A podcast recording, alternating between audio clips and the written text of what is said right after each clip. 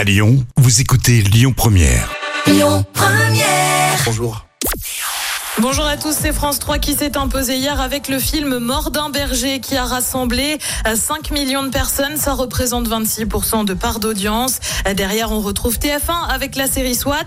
France 2 complète le podium avec le documentaire sur le vol MH370 qui a disparu des radars. Colanta, bientôt de retour. C'est prévu pour le 13 février prochain sur TF1 avec à nouveau une diffusion le mardi soir. On connaît déjà les visages des 20 participants et on note la présence de trois candidats dans la région. L'un d'entre eux vient du Rhône, c'est Maxime, 43 ans, ingénieur en électricité. Mais on a aussi Océane, 35 ans, gérante d'une société dans l'immobilier dans l'Allier. Et Alicia, 23 ans, chef d'entreprise dans l'Ain. À noter que cette saison devrait être centrée sur les colliers d'immunité. La dernière saison a attiré en moyenne un peu plus de 3 millions et demi de fidèles.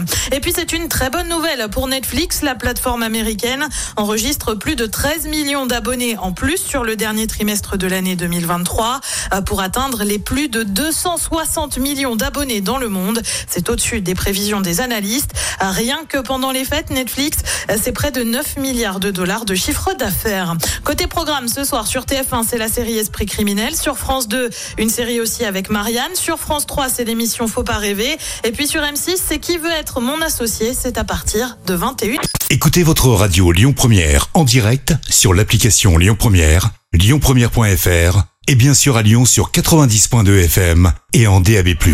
Lyon Première